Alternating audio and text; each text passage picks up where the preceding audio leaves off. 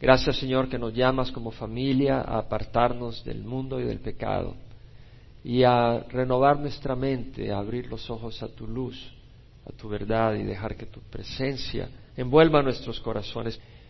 Señor, te rogamos por el estudio de hoy, el estudio de tu palabra, que tú alimentes, nutras, edifiques, corrijas, despiertes, sanes en nombre de Jesús. Amén. Estamos estudiando la carta de Pablo a los Gálatas. Hemos visto que las iglesias en lo que es la provincia de Galacia fueron establecidas por Pablo en su primer viaje misionero. Él fundó la iglesia de Antioquía de Pisidia, él ministró en Iconio, en Listra y Derbe, donde llevó el Evangelio en su primer viaje misionero. Vimos el domingo pasado que la provincia de Galacia realmente fue una área geopolítica organizada por el imperio romano, pero cientos de años antes de Jesucristo, tribus de Francia, o sea, de Galia, que se llaman galos, emigraron algunos hacia lo que es Turquía ahora, la zona central, conquistaron esa área y se establecieron formando lo que se llama Galacia, en otras palabras, el país de los galos. Y Roma añadió las zonas circunvecinas y le llamó la provincia de Galacia. Y creemos que cuando Pablo escribe a las iglesias de Gálatas, de los Gálatas, a las iglesias de Galacia, está hablando a las iglesias que él fundó en su primer viaje misionero. Antioquía de Pisidia, que es distinta a la Antioquía de Siria, al norte de Siria, donde Pablo ocupó mucho tiempo como su centro de operación.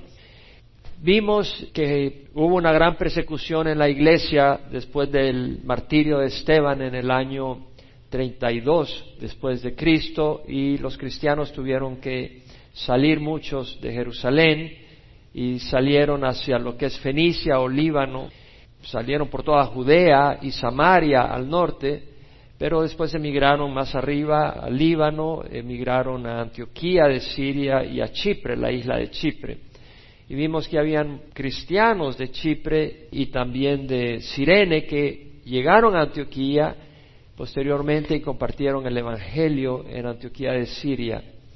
En el año 34 Pablo fue convertido a Cristo con esa experiencia cuando él iba camino a Damasco y se le aparece el Señor con una gran luz y Pablo cae del caballo y el Señor le dice, Saulo, Saulo, ¿por qué me persigues?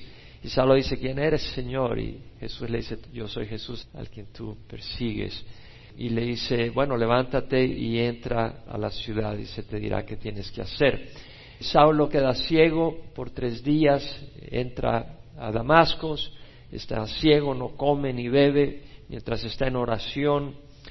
Y el Señor en visión se le aparece a Ananías, un creyente, y le dice, Ananías, Ananías responde, dime Señor, le dice, ve a la casa de Judas en la calle llamada derecha y ahí pregunta por un hombre de Tarso llamado Saulo, que él está orando y él ve de que tú le impones la mano para recuperar la vista. Y Ananías dice, ¿cómo Señor? Si este hombre ha perseguido a la iglesia, le dice, no, no te preocupes, yo lo he escogido como un instrumento a los gentiles y él sabrá lo mucho que tendrá que sufrir por el ministerio. Saulo recibe la vista, Ananías ora por él, es bautizado y por tres años está en el área de Damasco, pero después de la conversión inmediatamente va a Arabia, probablemente para orar, probablemente para recibir instrucción y revelación del Señor, y luego regresa a Damasco. Después de tres años, Pablo, debido a que los judíos quieren asesinarlo, Pablo escapa de Damasco y va hacia Jerusalén donde conoce a Pedro, está 15 días con Pedro, los judíos helenistas de Jerusalén lo quieren matar y Pablo tiene que regresar, se regresa por la zona de Siria, llega a Cilicia, a Tarso y ahí se queda en Tarso y vimos que posteriormente los cristianos en Antioquía estaban floreciendo, entonces la iglesia de Jerusalén envía a Bernabé para ver y ministrar a la iglesia en Antioquía y cuando ve la iglesia fructífera, Bernabé va a Tarso y trae a Pablo y Pablo regresa con Bernabé hacia Antioquía y ahí ministran como un año. Y durante ese tiempo llega un profeta Gabo anunciando que va a haber una gran hambruna y la iglesia en Antioquía envía a Pablo y a Bernabé para llevar una ofrenda a Judea, a Jerusalén. Esa es distinta que la ofrenda que lleva Pablo en el tercer viaje misionero a Jerusalén. Después de eso, el Señor, el Espíritu Santo, le habla a los profetas que estaban reunidos en oración, Pablo, Bernabé y otros, y dice, apártame a Pablo y a Bernabé para la obra que los he llamado. Y Pablo y Bernabé parten en su primer viaje misionero, esto es ahí por el año 47 de nuestra época, y regresan el siguiente año, al final de año 48. Cuando regresa, probablemente en ese tiempo es cuando Pablo sabe que habían judaizantes introduciendo doctrina errónea que decía que no bastaba la fe en Jesucristo, pero que había que cumplir la ley de Moisés para ser salvos, la circuncisión y toda la ley ceremonial. Y Pablo reacciona fuertemente y escribe esta carta a los Gálatas. Entonces, es posible que Pablo escribió esta carta, obviamente fue después de su viaje misionero, primer viaje misionero, pero es posible que la haya escrito antes del concilio de Jerusalén, porque también llegaron los judaizantes no solo a las iglesias en Galacia, pero llegaron a Antioquía. Y cuando Pablo tuvo un gran choque con ellos, lo mismo que Bernabé, porque decían que había que observar la ley de Moisés para ser salvos, la iglesia de Antioquía manda a Pablo y a Bernabé a Jerusalén para consultar con los apóstoles. Personalmente yo creo que Pablo le escribe después del concilio de Jerusalén, esa es mi opinión, pero no estoy seguro, realmente no voy a hacer doctrina de eso. Pero quiere decir que Pablo escribió esa carta ahí por el año 49 de nuestra época. Y ahora vemos en el capítulo 1, vimos los primeros cinco versículos, lo voy a leer, donde Pablo dice, Pablo apóstol no de parte de hombres ni mediante hombre alguno, sino por medio de Jesucristo y de Dios el Padre que le resucitó entre los muertos. Pablo empieza a defender su mensaje diciendo quién es él en cuanto al llamado de Dios. Y dice, yo soy apóstol no enviado de un hombre, no soy un embajador, apóstol quiere decir un enviado, un embajador. Él dice, yo no soy un representante de un hombre, yo soy un embajador de Dios, soy un apóstol de Dios. Y no fui elegido apóstol por un comité de apóstoles o por pastores que vinieron y pusieron las manos sobre mí. No, Dios mismo me escogió como apóstol. Jesucristo mismo lo hizo, así como escogió a los doce apóstoles y eso lo estudiamos la semana pasada y es importante si no estuviste el domingo pasado que oigas el estudio porque hoy hay muchos que se autodenominan apóstoles y habría que comparar eso con lo que estudiamos el domingo pasado si realmente son apóstoles. Ahora vemos que Pablo dice, y todos los hermanos que están conmigo a las iglesias de Galacia, gracia a vosotros y paz de Dios nuestro Padre y del Señor Jesucristo. Es decir, si quieres tener la paz de Dios, tienes que experimentar la gracia de Dios. Sin la gracia de Dios no podemos experimentar la paz de Dios. Primero no puedes experimentar paz con Dios si no es por gracia. Tus obras no te van a dar paz con Dios. Es a través de lo que Dios ha hecho a través de Jesucristo en la cruz que ha abierto esa fuente de gracia y de favor inmerecedero. Pero ¿cómo tenemos acceso a esa gracia? Es por medio de la fe. Los apóstoles, cuando estaban con Jesús en el arca, el arca estaba siendo azotada por las olas, perdieron la paz. Jesús les dijo, hombres de poca fe. La falta de fe resulta en falta de paz, porque la falta de fe nos impide recibir la gracia de Dios que nos da la paz. Y nosotros necesitamos constantemente estar alimentándonos con la palabra de Dios, estando en contacto con Dios para fortalecer nuestra fe, para que podamos entrar al trono de gracia y recibir la paz que necesitamos y experimentar el favor de Dios. Ahora Pablo dice, hablando de Jesús, dice que se dio a sí mismo por nuestros pecados para librarnos de este presente siglo malo, conforme a la voluntad de nuestro Dios y Padre, a quien sea la gloria por los siglos de los siglos. Amén. Jesucristo se dio a sí mismo por nuestros pecados, lo vimos. A Él no lo capturaron a la fuerza, Él se entregó. Él estaba ahí, dijo, vienen mis captores, ahí vienen, dijo en el huerto de Getsemaní. Es decir, él sabía que venían, él podía haberse escondido, él podía haber achicharrado, hacer que cayera fuego del cielo sobre esa gente, pero no, Él se entregó, ahí estaba. Entonces Él se dio a sí mismo por nuestros pecados, para pagar por nuestros pecados, pero dice, para librarnos de este presente siglo malo, conforme a la voluntad de nuestro Dios y Padre. Jesucristo se dio para librarnos, librarnos. En Juan 8, 31 al 36 leemos, Nunca pases por alto esos versículos, Juan 8, 31 al 36. Son tan claves para nuestra vida espiritual. Jesús le dijo a los judíos que habían creído en Él, si ustedes permanecen en mi palabra, verdaderamente son mis discípulos y conocerán la verdad y la verdad los hará libres. Es la palabra de Dios. El mundo tiene a Satanás engañándolos, cegándolos y esclavizándolos. Y están esclavizados por el pecado, porque están ciegos, están engañados. Y el engaño esclaviza. Y los judíos le respondieron a Jesús, somos descendientes de Abraham, nunca hemos sido esclavos de nadie. Jesús le dijo, todo el que comete pecado es esclavo del pecado y el esclavo no queda en casa para siempre, pero el Hijo permanece para siempre. Si el Hijo se hace libre, seréis verdaderamente libres. ¿Qué está diciéndoles Jesús? Que eran esclavos del pecado. A los judíos que habían creído en Él, Jesús les dijo, si el Hijo se hace libre, seréis verdaderamente libres. ¿Qué quiere decir? Quiere decir de que realmente el pecado esclaviza y tú puedes creer que Jesús es el Hijo de Dios, pero estás abrazando su palabra, estás agarrándote de su palabra para conocer la verdad. Si no, no vas a ser libre. Es la palabra de Dios la que nos libera. Es poderosísima.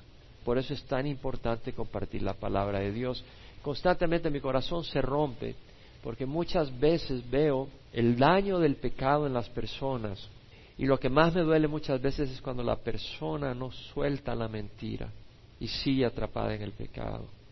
Y nosotros tenemos que abrazar la verdad porque ese es el poder para destruir la esclavitud. Primera de Pedro lo vimos, Jesús dijo a través de Pedro que Él mismo llevó nuestros pecados en su cuerpo sobre la cruz a fin de que muramos al pecado y vivamos a la justicia porque por sus heridas hemos sido sanados. Jesús al llevar nuestros pecados a la cruz también ha dado sanidad, sanidad moral a nosotros para que podamos caminar en rectitud, para que vivamos a la justicia, a fin de que muramos al pecado y vivamos a la justicia, porque por herida hemos sido sanados. Y luego una vez más en Colosenses vimos el domingo pasado que Pablo dijo que Dios nos libró del dominio de las tinieblas y nos trasladó al reino de su Hijo amado.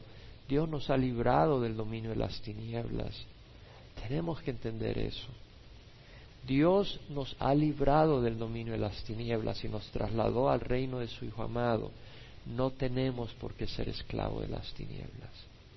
El enemigo nos tira dardos de engaño y tenemos que tener cuidado. Por eso cuando Pablo habla de la armadura, habla y en todo tomando el escudo de la fe con el que podáis apagar los dardos encendidos del enemigo. Las mentiras del enemigo buscan deteriorar nuestra fe.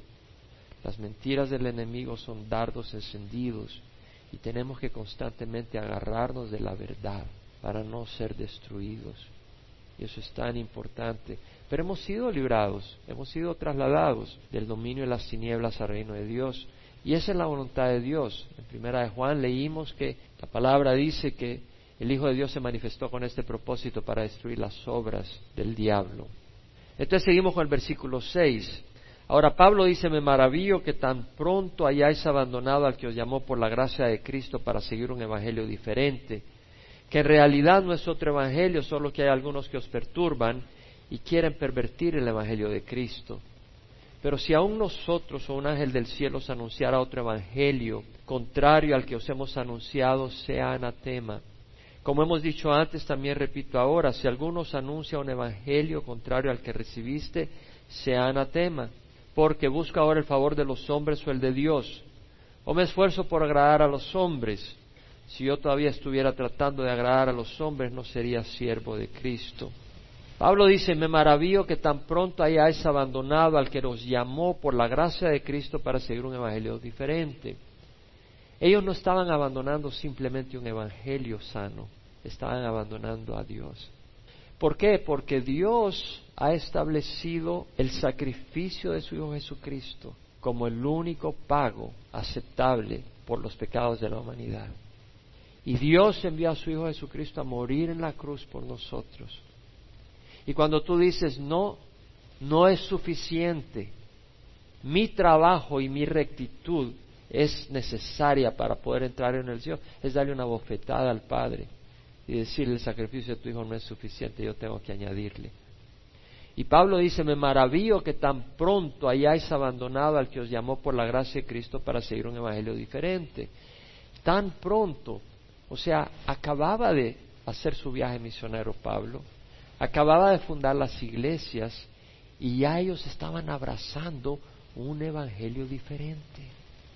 Los creyentes estaban siendo desviados de la verdad. Y Pablo se maravilla y empieza fuertemente esa carta sin hablar grandes cosas de las iglesias en Gálata, no les tira muchos piropos, muchas cosas buenas. Empieza de entradita diciéndoles, me tienen sorprendidos cómo pueden darle la espalda a Dios tan pronto. Prácticamente les está diciendo. Y Pablo dice, me maravillo que tan pronto hayas abandonado al que os llamó por la gracia de Cristo. Somos llamados por la gracia de Cristo, como alguien dijo aquí en la oración, estamos acá no porque lo merezcamos, sino por la gracia de Dios. Por la gracia de Cristo estamos para oír la voz de Dios, la palabra de Dios. Por la gracia de Cristo tenemos acceso al trono y poder alabarlo y adorarlo. Pero Pablo dice, me maravillo que tan pronto hayáis abandonado al que llamó por la gracia de Cristo para seguir un evangelio diferente.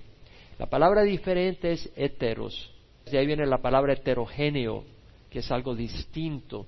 Quiere decir distinto en clase, distinto en categoría. En otras palabras, es como decir, vamos a ir a la luna. Bueno, los americanos establecen su nave espacial, los chinos tienen su nave espacial, son diferentes pero del mismo tipo. Ahora, si tú dices, no, yo voy a usar mi carreta con bueyes para ir a la luna, eso es un transporte diferente y de distinto tipo. Cuando Pablo dice acá un evangelio diferente, está hablando un evangelio de totalmente distinto tipo. Es un evangelio que no te lleva a la presencia de Dios, así como una carreta no te lleva a la luna.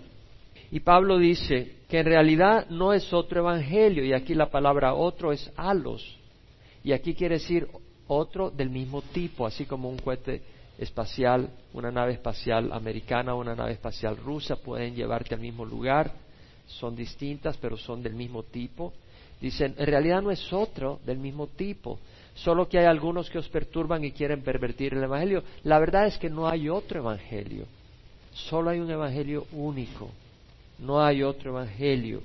Y dice Pablo, solo que hay algunos que os perturban y quieren pervertir el evangelio de Cristo. La palabra perturbar, tarazo, en el griego quiere decir to trouble, o sea, perturbar, agitar, producir una conmoción interna, provocar ansiedad. Y necesitamos conocer las escrituras para no ser perturbados por doctrinas extrañas que no son sanas que confunden, que inquietan, que no producen nada bueno, que roban la paz, que alejan de la verdad de Cristo y su palabra. Algunos enseñan que los cristianos podemos tener demonios. Hay muchos que enseñan que los cristianos pueden tener demonios. Yo he tenido que ministrar a personas que han creído eso. Personas con un buen corazón, que aman al Señor y están confundidos. Y el dolor y la confusión que traen y el resultado que trae es terrible. Algunos pregonan que si no hablas en lenguas no tienes el Espíritu Santo y si no tienes el Espíritu Santo quiere decir que no has nacido de nuevo y te vas a ir al infierno, inquietando a las personas, doctrinas que no son correctas. Algunos enseñan que si te reúnes el sábado, no el domingo, está bien, si te reúnes el domingo te vas a ir al infierno porque es la señal de la bestia y que si comes cerdo te vas a ir al infierno. Son doctrinas que no tienen base. Entonces vemos acá la importancia de no dejarse perturbar en realidad no es otro evangelio, sino hay algunos que os perturban y quieren pervertir el evangelio de Cristo. Y la palabra pervertir acá, en el griego, quiere decir dar vuelta, regresarse.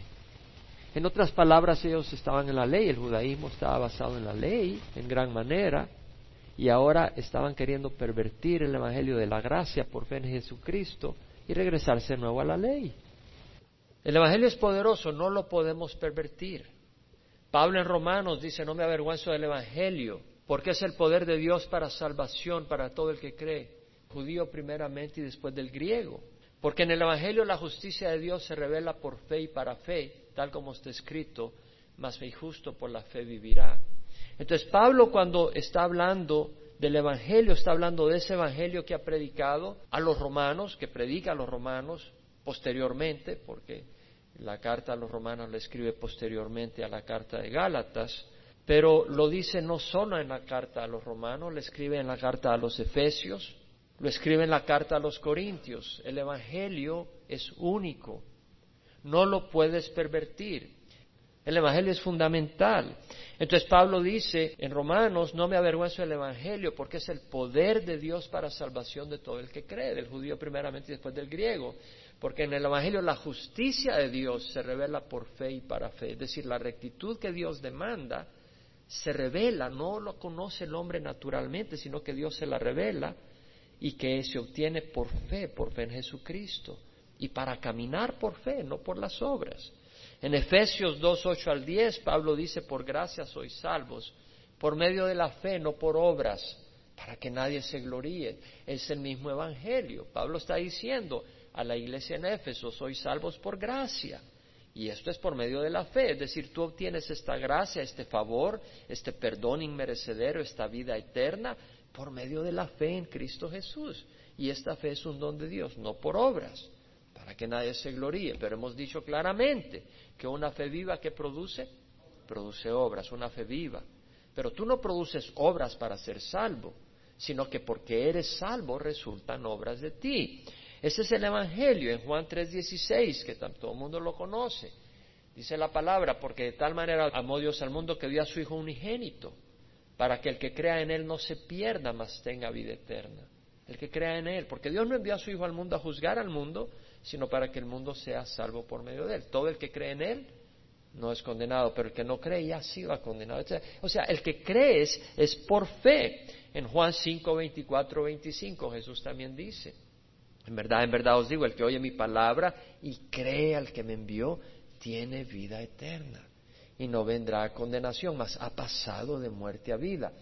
Estaba leyendo a una artista conocida que estaba explicando las luchas que tiene con el alcohol y aparentemente ha logrado superar esas luchas, pero cuando menciona, menciona que le rogó a un Dios antes, creo que se refería al Dios cristiano, al Dios del verdadero que nosotros adoramos, le rogó a un Dios en quien realmente ni creía.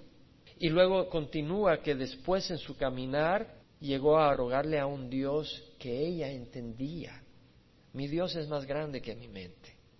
Mi Dios es muy superior a mis conceptos. Yo no creo a mi Dios, yo no manufacturo a mi Dios. Él es el que se revela a mí.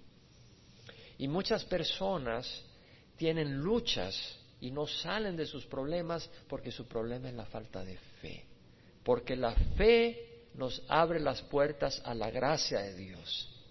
Y la gracia de Dios es el favor de Dios, el poder de Dios el poder de liberarnos. En Corintios, Pablo habla sobre este Evangelio cuando dice Dios estaba en Cristo reconciliando al mundo consigo mismo. La reconciliación no fue por nuestras obras, fue por lo que hizo Cristo en la cruz.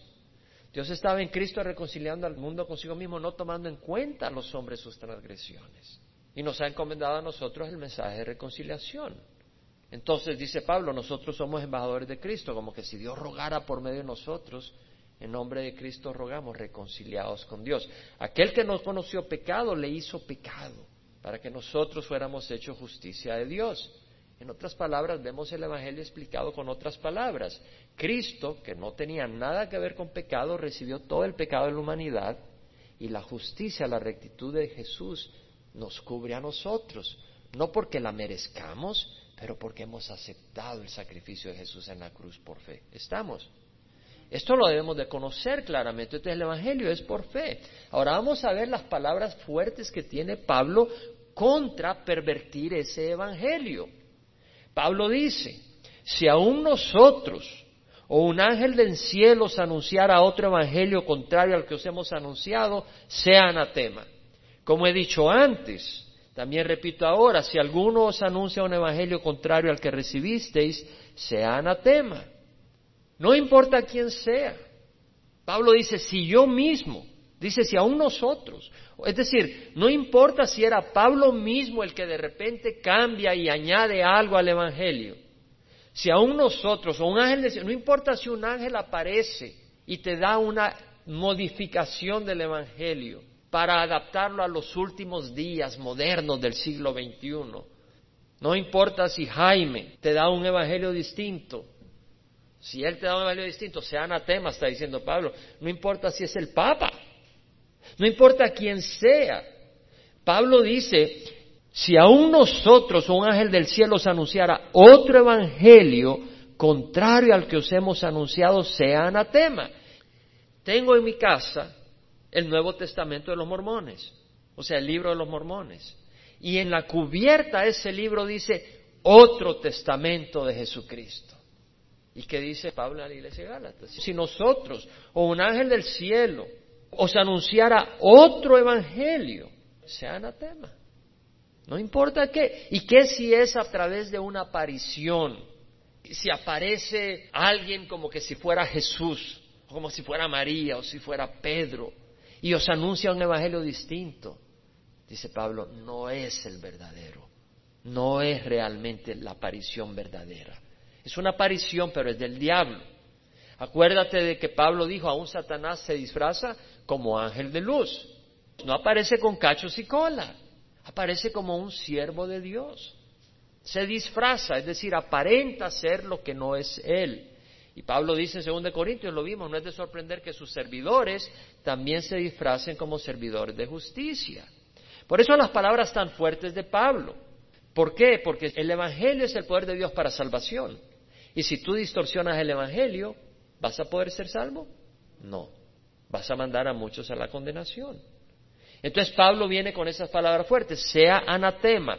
Y la palabra anatema en el griego realmente viene de una palabra hebrea que tiene que ver con destrucción, con dedicación. Si nos vamos al libro de Josué, cuando el pueblo de Israel entra y va entrando a la tierra prometida y con las instrucciones del Señor rodean la ciudad de Jericó, amurallada, siete veces y luego caen las murallas en la última ocasión, el Señor le da instrucción a Josué que entren y maten a toda persona a todo hombre, toda mujer, a todo joven, a todo niño, y maten a todos los animales y luego los queman. Ahora, algunas personas dicen que ingratitud de Dios, pero la persona que habla así es porque no tiene conocimiento, que por cuatrocientos años el Señor le advirtió a esas naciones que se arrepintieran. Eran naciones que quemaban a sus hijos para ofrecerlos a sus dioses para que prosperaran sus dioses la agricultura. Eran naciones que hacían actos sexuales y homosexuales enfrente de sus ídolos para obtener el beneficio divino. Entonces Dios les había advertido. Entonces Dios manda al pueblo de Israel a destruir esas naciones. Dios estuvo pacientemente esperando, pero tuvo que destruirlas porque no quería que su pueblo se contaminara con esas enseñanzas. Entonces quiso destruirla. Dios le dio la oportunidad, pero no pusieron atención. Entonces Dios los manda y los destruye. Ahora, cuando manda a Josué, Vemos en el capítulo 6 de Josué, el versículo 17, que el Señor le dice, la ciudad será dedicada al anatema. Ella y todo lo que hay en ella pertenece a Jehová. Solo Raab, la ramera, y todos los que están en su casa vivirán porque ella escondió a los mensajeros que enviamos. Es decir, realmente, Raab fue una mujer que tuvo fe, dijo, el Dios de Israel es el verdadero. Y buscó apoyo del Dios de Israel. Y Dios le dijo, ok, te vamos a librar a ti del juicio que viene. Pero vamos al versículo 21 donde dice que destruyeron por completo a filo de espada a todo lo que había en la ciudad, hombres y mujeres, jóvenes y ancianos, bueyes, ovejas y asnos. Y en el versículo 24 leemos que dice que prendieron fuego a la ciudad y a todo lo que en ella había. Solo pusieron en el tesoro de la casa de Jehová la plata, el oro y los utensilios de bronce y de hierro. Es decir, quemaron la ciudad. Eso es el anatema. Entonces, cuando Pablo está diciendo, si aún nosotros, un ángel del cielo, anunciara otro evangelio contrario al que os hemos anunciado, sea anatema, Pablo está diciendo, no puedes distorsionar el evangelio de Dios. No importa si estás en el año 1500, 1700 después de Cristo, en el año 2000 o el año 3000, si la tierra llegara a tener tanto tiempo, no puedes cambiar el evangelio.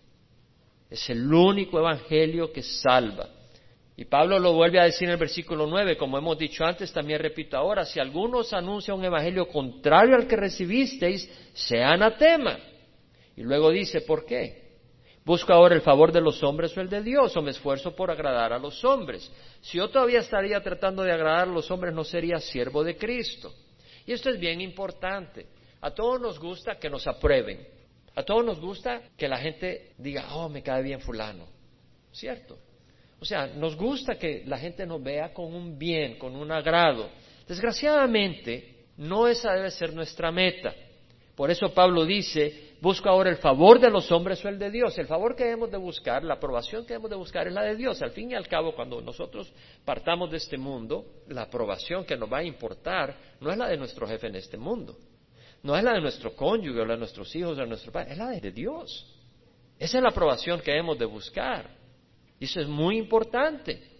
Entonces vemos acá que Pablo dice, busca el favor de los hombres de Dios. ¿Por qué está diciendo eso? Porque Pablo podía haberse quedado callada ante la corrupción del Evangelio que estaba entrando a las iglesias en Gálata. Podía haberse quedado callado para no entrar en conflicto con los judaizantes que decía que además de la fe había que añadir obras para poder ser salvos, que había que observar la ley ceremonial, que había que circuncidarse. Pablo se queda callado, queda bien con ellos, queda bien con todo el mundo, pero no quedaría bien con Dios y sus oidores se irían al infierno porque no pondrían la fe en Cristo, sino en sus propias obras. Y hemos leído, Isaías dice, nuestras obras de justicia son peores que trapos de inmundicia. La meta del siervo de Dios es agradar a Dios, no a los hombres. Ahora los judaizantes buscaban agradar la carne, gloriarse en la carne, porque tú puedes decir, oh, yo creo en el Señor, pero yo también soy una persona buena. Yo me voy a salvar porque yo hago buenas obras. No, tus obras no te logran la aprobación de Dios. Lo único que te logra la aprobación de Dios para ser salvo es la sangre de Cristo. Ahora, tus obras son una prueba de que tú conoces al Señor, pero las obras no nos compran la salvación. Los judaizantes querían vanagloriarse que cumplían la ley de Moisés. El problema es que si empiezas a cumplir la ley de Moisés, la tienes que cumplir toda. Si dices, ok, nos tenemos que circuncidar porque es parte de la ley de Moisés, no te puedes quedar ahí nomás. Si vas a cumplir la ley, no basta que cumplas un pedazo. Tienes que cumplir toda la ley. Lo mismo aquellos que quieren ser salvos por cumplir los diez mandamientos. Tú dices, oh, yo voy a cumplir los diez mandamientos para ser salvo. Con que falles en uno de ellos, te vienes para abajo. Es decir, es como que si tú dependes tu vida de una cadena de argollas y hay cien argollas sólidas, pero hay una en medio que está floja, te vienes para abajo. La cadena no sirve. Si vas a cumplir los mandamientos, tienes que cumplirlos todos al pie de la letra. Nadie los cumple al pie de la letra. El Señor dijo, el que mira con deseos a una mujer ya cometió adulterio en el corazón, el que esté enojado con su hermano ya cometió asesinato en su corazón. La ley no nos salva, la ley nos condena. Lo que nos salva es la fe en Cristo Jesús. Y cuando realmente venimos con un corazón abierto a Jesús y decimos, te quiero a ti tu palabra, quiero que tú guíes mi vida, Él nos da salvación. Es interesante porque los judaizantes que estaban añadiendo a la cruz, al sacrificio de Jesús, ¿qué estaban añadiendo? La ley. ¿Cierto? ¿Por qué digo que es interesante? Porque la cruz era piedra de tropiezo para los judaizantes, no era suficiente. Pablo en Primera de Corintios dice, en verdad los judíos piden señales y los griegos buscan sabiduría, mas nosotros predicamos a Cristo crucificado. Piedra de tropiezo para los judíos y necedad para los gentiles. Para los judíos no, y nosotros queremos ver milagros. Cristo crucificado no es la respuesta. Y los gentiles querían conocimiento intelectual. Y Pablo dice, más nosotros predicamos a Cristo crucificado. Piedra de tropiezo para los judíos y necesidad para los gentiles, más para los llamados, tanto judíos como griegos, Cristo es el poder de Dios y la sabiduría de Dios. La cruz ha sido y sigue siendo una piedra de tropiezo. Pablo no estaba dispuesto a tolerar que distorsionaran el Evangelio. No estaba dispuesto a ser indiferente. No estaba dispuesto a tener paz con aquellos que insistían en un evangelio distinto que llevaba a los hombres a la condenación. Tú no puedes decir que estás teniendo paz cuando dice sea anatema, sean destruidos eternamente. Pablo está en conflicto con esta gente. Pablo no se queda tranquilo e indiferente, déjalos que haya, enseñen sus enseñanzas. Pablo se levantó fuertemente, dice, esto es una cosa loca, esto es inaceptable, sean destruidos eternamente. Si ahora un predicador habla así, dice, este hombre es intolerante, pero ¿vas a tolerar tu veneno para tus familias? ¿Vas a tú tolerar a alguien que está llevando veneno y engañando a gente inocente? No la vas a tolerar. ¿Ustedes saben cuánta gente está engañada en un evangelio equivocado y distorsionado? ¿Quién de ustedes estuvo engañado en el pasado en un evangelio equivocado? Fuimos engañados. No conocíamos el evangelio de salvación por fe. Y por eso no sabíamos si al morir íbamos a ir al cielo. Porque no sabíamos, nuestras obras nunca son suficientes. Y siempre te sentías que no eras aceptado. Pero si pones la fe en Jesucristo, Eres aceptado. Y cuando te das cuenta que eres aceptado, ¿qué ocurre? Un corazón agradecido, no un corazón temeroso. ¿Y qué hace un corazón agradecido? Un corazón agradecido sirve. Un corazón se siente feliz, ama. ¿Cómo puede un cristiano, aquí no está hablando de denominación, sino alguien que ha nacido de nuevo, unir fuerzas con grupos religiosos que enseñan otro evangelio? ¿Cómo puede haber unidad si no hay acuerdo en lo fundamental? Pablo dijo que asociación tiene la justicia con la iniquidad. ¿Qué tiene en común la luz con las tinieblas?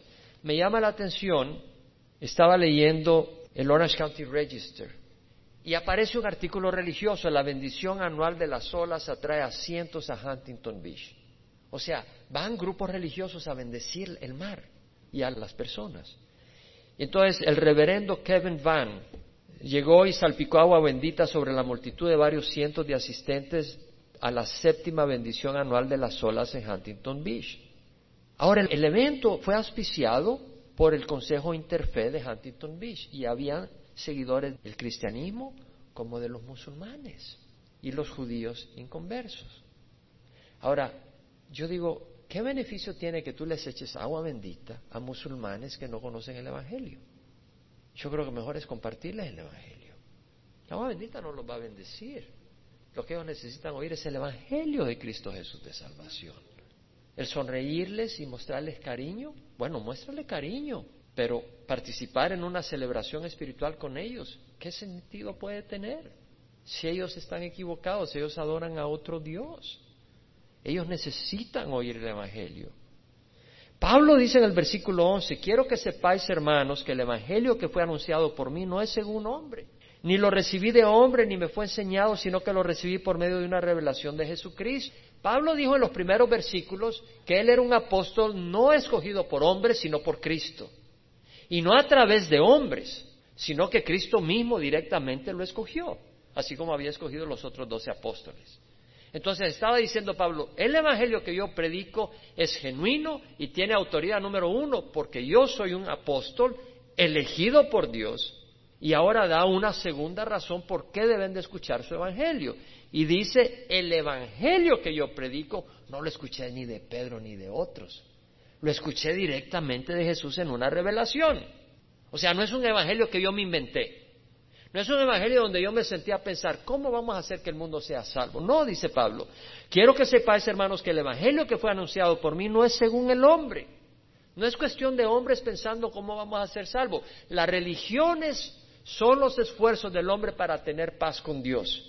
Y esas religiones siempre hablan del esfuerzo del hombre. El Evangelio es lo que Dios hizo para salvarnos a nosotros a través de la muerte de Cristo Jesús en la cruz. Entonces Pablo dice, ese evangelio no puede ser invento de hombre, fue anunciado por mí, no es según el hombre, ni lo recibí de hombre, ni me fue enseñado por hombre, está diciendo, sino que lo recibí por medio de una revelación de Jesucristo. Ahora Pablo viene y da otros argumentos, porque Pablo era un hombre observador de las tradiciones judías. Pablo era un hombre celoso por la religión judía. Y ahora va a decir, el que yo excluya la ley dentro del Evangelio, es un argumento más que mi Evangelio es sincero, porque yo soy un hombre que era celoso por la ley judía. Y eso es lo que va a decir ahí. Dice, vosotros habéis oído acerca de mi antigua manera de vivir en el judaísmo, de cuán desmedidamente perseguía yo a la iglesia de Dios y trataba de destruirla y cómo yo aventajaba en el judaísmo a muchos de mis compatriotas contemporáneos, mostrando mucho más celo por las tradiciones de mis antepasados. Pablo lo que está diciendo es, yo sobrepasaba en conocimiento a mis contemporáneos de la fe judía. Si alguien conoce la ley y el propósito de la ley, podía ser Pablo. Y si alguien amaba y respetaba las tradiciones, era Pablo. Y si Pablo le da la espalda a las tradiciones, y dice, la ley judía ya no es necesario observarla, estoy hablando de circuncidarse y la ley ceremonial, pues tendría que haber considerado porque tenía que haber algún motivo. Él no era un hombre que odiaba la tradición, él no era un hombre rebelde a la religión judía. Él era un gran seguidor de la religión judía. Entonces da su criterio Pablo. Y luego en el versículo 15 dice Pablo, pero cuando Dios que me apartó desde el vientre de mi madre y me llamó por su gracia tuvo a bien revelar a su Hijo en mí para que yo lo anunciara entre los gentiles, no consulté enseguida con carne y sangre, ni subí a Jerusalén a los que eran apóstoles antes que yo, sino que fui a Arabia y regresé otra vez a Damasco. Aquí vemos algo muy interesante. ¿Cuándo fue que Dios tuvo a bien revelar a su Hijo Jesucristo a Pablo? ¿Cuándo fue? En el 34, camino a Damasco, ¿cierto? Ahí fue. Pablo ya era un hombre adulto, maduro. Y Pablo está diciendo, cuando Dios que me apartó del vientre de mi madre y me llamó por su gracia, tuvo a bien revelar a su Hijo en mí. Número uno, cuando Dios que me apartó desde el vientre de mi madre. Pablo entendía que él no era accidente. Pablo entendía que Dios lo había apartado a él desde el vientre de su madre. ¿Sabes qué? Tú has sido apartado por Dios desde el vientre de tu madre. No te quepa duda. En el Salmo 138, 8 leemos, Jehová cumplirá su propósito en mí. Eterna, oh Jehová, es tu misericordia. No abandones la obra de tus manos. Somos la obra del Señor. El enemigo no quiere que creamos eso. El enemigo quiere que creamos que somos como un grano de arena en una multitud de arena. Entonces hacemos cualquier locura porque no nos apreciamos como Dios nos ha apreciado. Dios nos ha creado individualmente. En el Salmo 139, el salmista David dice en el versículo 13, tú formaste mis entrañas me hiciste en el seno de mi madre. Dios nos ha formado a cada uno. Dios ha estado involucrado en cada una de nuestras vidas.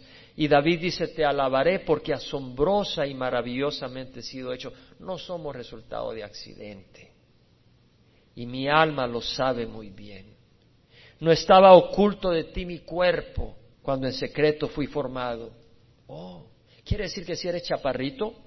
Quiere decir que si eres alto, quiere decir que si eres narizón o chato, piel blanca o piel oscura, tu cuerpo no estaba oculto del Señor cuando Él te hizo. Y Él te hizo para glorificar su nombre, no solo ahora, sino toda la eternidad. Hay una obsesión física del ser humano. Los chaparros quieren ser altos, los altos quieren ser chaparros, los piel canela quieren tener ojos verdes y cheles. Y así cada uno quiere ser distinto sin entender que Dios nos ha hecho a cada uno de nosotros, a cada uno de nosotros especialmente. Y dice, tus ojos vieron mi embrión y en tu libro se escribieron todos los días que me fueron dados cuando no existía ni un solo de ellos. Cuán preciosos son para mí, oh Dios, tus pensamientos, cuán inmensa es la suma de ellos. Si los contara serían más que la arena, al despertar aún estoy contigo. Eso es lo que somos de especiales para el Señor. Y Pablo dice, cuando Dios que me apartó desde el vientre de mi madre y me llamó por su gracia tuvo a bien revelar a su Hijo en mí para que yo lo anunciara entre los gentiles, no consulté enseguida con carne y sangre. Es decir, el Señor llamó a Pablo por su gracia. El Señor nos ha llamado a nosotros por su gracia. Pablo fue en el año 34, yo no sé en qué año te llamó a ti, a mí me llamó hace 30 años. Hubo un momento en que el Señor tuvo a bien revelarnos a su Hijo Jesucristo. Una cosa es tener religión y otra cosa es tener la revelación del Dios viviente y una relación poderosa con Él que transforma tu vida. Es una revelación sobrenatural a través del Espíritu Santo. Pero cuando Dios tuvo bien a revelar a su Hijo en mí, es decir, hay un tiempo y hay un propósito para que yo lo anunciara entre los gentiles. Es decir, Pablo tenía un llamado y cada uno de nosotros tiene un llamado. Pablo no fue llamado para anunciar el Evangelio a los judíos, sino a los gentiles. Cada uno de nosotros tiene un llamado. Yo tengo un llamado no a los americanos, yo tengo un llamado a los hispanos. ¿Amo a los americanos? Claro que amo a los americanos. Le doy gracias a Dios por mis amigos americanos. Yo ruego al Señor por Estados Unidos. Pero cuando yo recibí al Señor, mi corazón se apasionó por llevar ese Evangelio a Latinoamérica. Esto fue un fuego. Cada uno de nosotros tiene un llamado. Cuando venimos al Señor tenemos un llamado, un propósito. Y Pablo dice, cuando Dios me apartó para revelar a su Hijo, no consulté enseguida con carne y sangre. Es decir, Pablo no fue donde Pedro a consultar, no fue a Jerusalén a consultar, fue a Arabia. Y estuvo un tiempo en Arabia meditando y recibiendo revelación del Señor y luego regresó. Dice, ni subí a Jerusalén a los que eran apóstoles antes que yo, sino que fui a Arabia y regresé otra vez a Damasco. Entonces Pablo continúa, tres años después, subí a Jerusalén para conocer a Pedro y estuve con él quince días, pero no vi a ningún otro de los apóstoles sino a Jacobo, el hermano del Señor. Ahora, interesante, porque si vamos al libro de Hechos, vemos que después de los quince días Pablo tiene que salir huyendo porque los judíos helenistas querían matarlo. Pero aquí tenemos otra pepita de oro, porque Pablo dice, y no vi a ningún otro apóstoles sino a Jacobo, hermano del Señor. Y acá es interesante porque Jesús tenía hermanos, y eso lo vemos en Mateo. Si te vas a Mateo 13, cuando Jesús va a la sinagoga de Nazaret, se escandalizan de él y dicen de él, ¿no es este el hijo del carpintero? ¿No se llama su madre María y sus hermanos Jacobo, José, Simón y Judas? Entonces que Jacobo era hermano después de Jesús, porque Jesús fue el primogénito. Y de nuevo yo acá utilizo mi trasfondo palestino. Mi papá nació y creció hasta los 16 años que emigró a El Salvador en Belén, en tierra del Medio Oriente. Entonces, en el caso de mi familia, mi abuelo, que se llamaba José Jorge, le puso a su hijo mayor Jorge José. Y mi padre le puso a mi hermano mayor José Jorge, es decir, a su hijo mayor el nombre de su padre.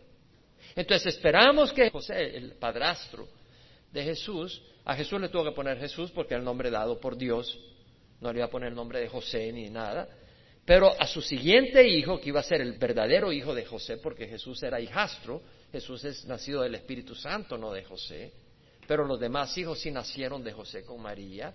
Entonces José le iba a poner a su siguiente hijo el nombre del papá. ¿Y cómo se llamaba el papá de José? Jacobo, lo puedes ver en Mateo. Entonces vemos cómo coincide que realmente eran hermanos de Jesús. Y no tiene nada de malo, la relación íntima entre un hombre y una mujer no es pecado.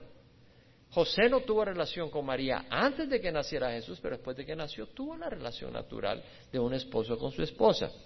Ahora, continuando, en Gálatas leemos, en lo que os escribo, os aseguro delante de Dios que no miento. Ahora, Pablo viene y está usando a Dios como testigo. La Biblia nos dice que no juremos en vano.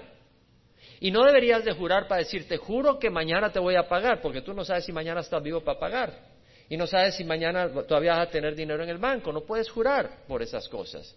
Pero tú puedes decir, te pongo a Dios como testigo que lo que te estoy diciendo ahora es verdad. Por eso tú puedes estar en una corte y decir, yo doy testimonio ante Dios que lo que estoy diciendo y que lo que voy a decir es verdad y no voy a mentir. Eso puedes hacerlo. Y Pablo lo hace acá. Dice, en lo que os escribo os aseguro delante de Dios que no miento. Después fui a las regiones de Siria y Cilicia. Ya sabemos por qué en el libro de Hechos lo vimos porque en Jerusalén los judíos helenistas quisieron matar a Pablo, entonces se tiene que ir a la zona de Siria y Cilicia, donde termina en Tarso.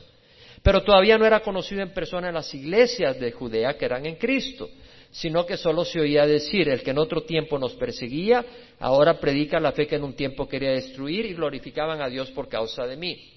¿Qué es lo que vemos acá? Aquí vemos algo bien importante, glorificaban a Dios por causa de Pablo. ¿Por qué? Porque Pablo perseguía a la iglesia. Y ahora Pablo era un hombre que predicaba el Evangelio. ¿Qué es lo que vemos en la vida de Pablo? Una transformación. Vemos en la vida de Pablo una transformación. Entonces, glorificaban a Dios por una transformación. Yo creo que lo peor que puede hacer alguien que se llama cristiano es llamarse cristiano cuando su vida muestra que no hay nada de transformación. Tiene que haber una transformación en nuestras vidas. Tiene que haber un cambio y ese cambio da testimonio. Cuando aquí hay hermanos que han luchado tal vez con el licor, o han luchado en una relación ilícita, adúltera, y luego vemos de que esas personas cambian, le damos la gloria a Dios, ¿no crees? Porque vemos el poder de Dios. Entonces, eso es un gran testimonio. Distorsionar, añadir o quitar a la palabra de Dios es una ofensa muy grave con serias consecuencias. Pedro en su segunda epístola, capítulo 1, versículo 20 al 21, dice, ninguna escritura es asunto de interpretación personal. Porque ninguna escritura fue dada jamás por acto de voluntad humana, sino que hombres inspirados por el Espíritu Santo hablaron de parte de Dios. Es decir, tú no puedes venir y decir, bueno, yo interpreto la escritura como me da la gana. A mí me parece aquí así. No. Un padre sabe lo que está diciendo cuando escribe una carta. Y un hijo con el Espíritu Santo, un hijo de Dios, nosotros con el Espíritu Santo podemos entender lo que está diciendo el Padre. Y no podemos distorsionar eso. Ninguna escritura es asunto de interpretación personal. Ninguna escritura fue dada jamás por acto de voluntad humana. Fue Dios quien habló a través de esos profetas. Sino que hombres inspirados por el Espíritu Santo hablaron de parte de Dios. Y si es Dios el que está hablando, no metas la mano en eso. No cambies el significado. Estás jugando con Dios. Estás diciéndole a Dios, no me parece lo que tú dijiste, yo le voy a añadir un poquito a lo que tú dijiste. Yo no me atrevería a tomar esos zapatos. Y luego hemos visto en 2 de Pedro, vea 2 de Pedro capítulo 3, versículo 15 al 18. Pablo dice, considera la paciencia de nuestro Señor como salvación, tal como se escribió también nuestro amado hermano Pablo, según la sabiduría que le fue dada.